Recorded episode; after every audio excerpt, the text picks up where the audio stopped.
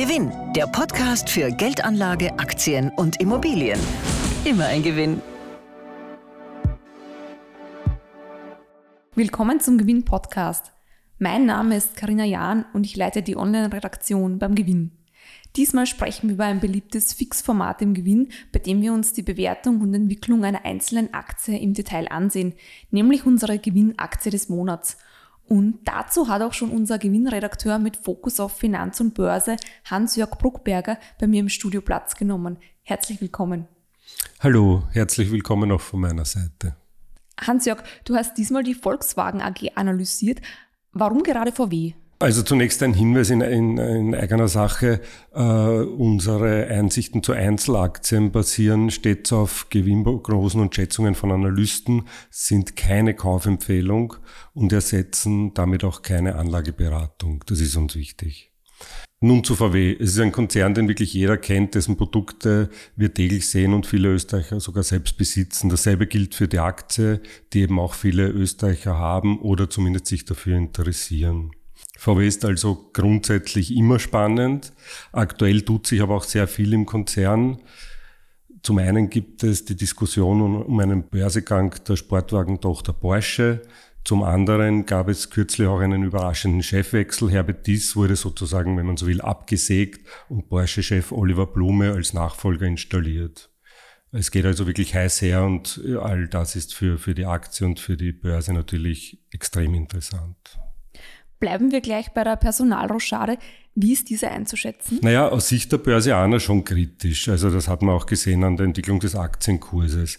Äh, der ehemalige CEO Dies hat die Transformation des Konzerns in Richtung E-Mobilität und Digitalisierung konsequent vorangetrieben. Er hat dafür Milliarden investiert und wirklich einen notwendigen Kulturwandel eingeleitet. Blume ist freilich von der Kompetenz her ebenfalls über alle Zweifel erhaben, aber äh, er soll ja auch Porsche-Chef bleiben. Und da stellen sich viele Marktteilnehmer die Frage, ob man Europas größten Industriekonzern mit mehr als 600.000 Mitarbeitern sozusagen in Teilzeit führen kann. Es kommt aber noch etwas Entscheidendes dazu. Diese ganze Causa hat einmal mehr gezeigt, dass VW, ich sage mal so, sehr speziell ist. Nämlich was die Machtverhältnisse betrifft. Zum einen gibt es die starke Gewerkschaft, angeblich hat diese sich mit dem Betriebsrat verscherzt.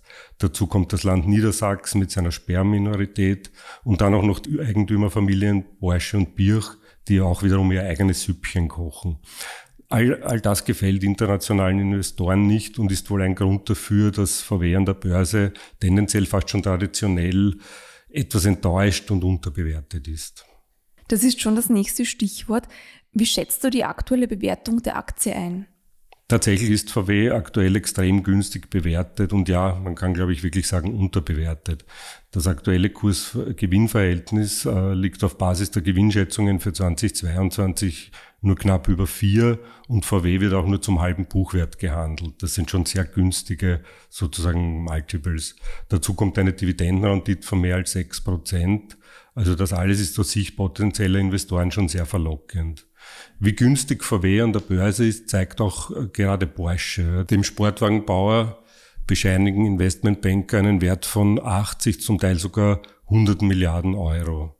Ich habe mir zudem die Bewertung des börsennotierten Konkurrenten Ferrari angeschaut. Und wenn man das auf die, auf die, äh, sozusagen auf Porsche umlegt, kommt man sogar auf noch deutlich über 100 Milliarden Euro.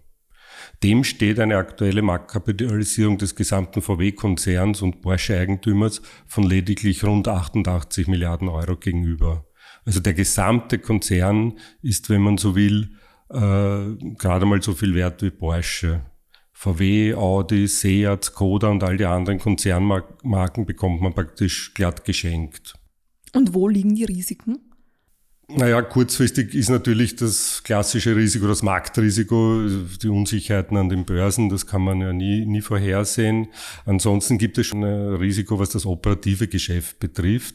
Das könnte sich nächstes Jahr schon verschlechtern. Also wir alle wissen, wie hoch die Inflation ist, Stichwort die hohen Energiepreise.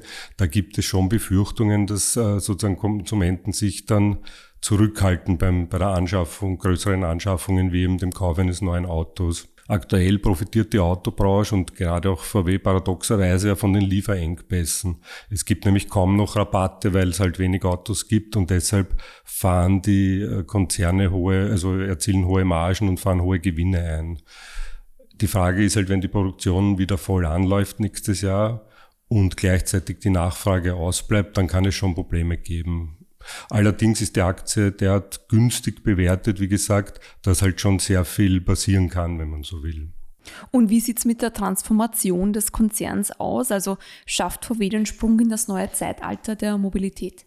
Naja, das ist, wenn man so will, das Big Picture, also das äh, längerfristig interessant ist. Hier muss man eines sagen, wie alle traditionellen Autobauer hat auch VW lange gezögert und schlussendlich dann aber doch vehement die Transformation vorangetrieben. Nicht umsonst hat mir der deutsche Autopapst Ferdinand Dudenhöfer heuer im Frühsommer, als er mal zu Besuch in Österreich war, gesagt, Tesla ist das Auto von morgen und VW ist am nächsten dran. Dazu muss man wissen, VW setzt äh, stark auf Eigenentwicklungen, anstatt wie viele oder die meisten Konkurrenten auf Kooperationen mit Technologieriesen. Der Konzern hat eine eigene Software- und Batteriesparte gegründet, hat natürlich auch alles äh, sozusagen viel Geld gekostet und bindet Kapazitäten. Und es fällt VW auch schwer, diese Transformation umzusetzen. Also auch der CEO dies äh, unter CEO dies ist nicht alles glatt gelaufen. Probleme gibt es äh, vor allem bei der Software-Sparte Cariat.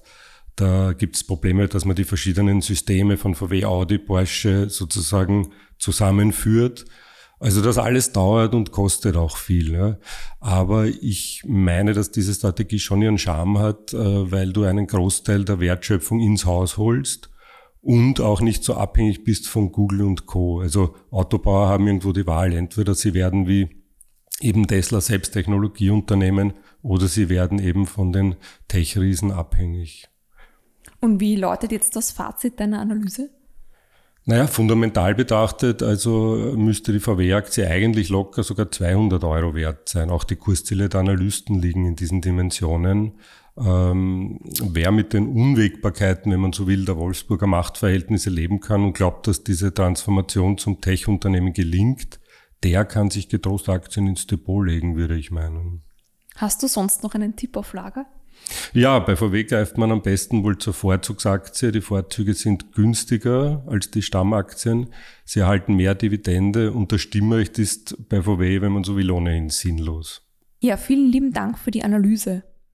Alle Infos zu unserer Aktie des Monats finden Sie auch in der September-Ausgabe des Gewinn und auf gewinn.com. Den Link zum Artikel finden Sie wieder in der Beschreibung der Folge. An dieser Stelle habe ich noch einen Veranstaltungshinweis für Sie. Am 20. und 21. Oktober findet wieder unsere Gewinnmesse statt. Und da freuen wir uns sehr, dass unser Finanzevent heuer wieder als Präsenzveranstaltung stattfinden kann. Und das möchten wir mit Ihnen feiern. Also sichern Sie sich jetzt Ihr kostenloses Ticket. Registrieren Sie sich hierfür einfach auf gewinn.com. Auch diesen Link haben wir Ihnen wieder in die Beschreibung der Episode gestellt. Vielen Dank fürs Zuhören und bis bald. Gewinn, der Podcast für Ihren persönlichen Vorteil. Immer ein Gewinn.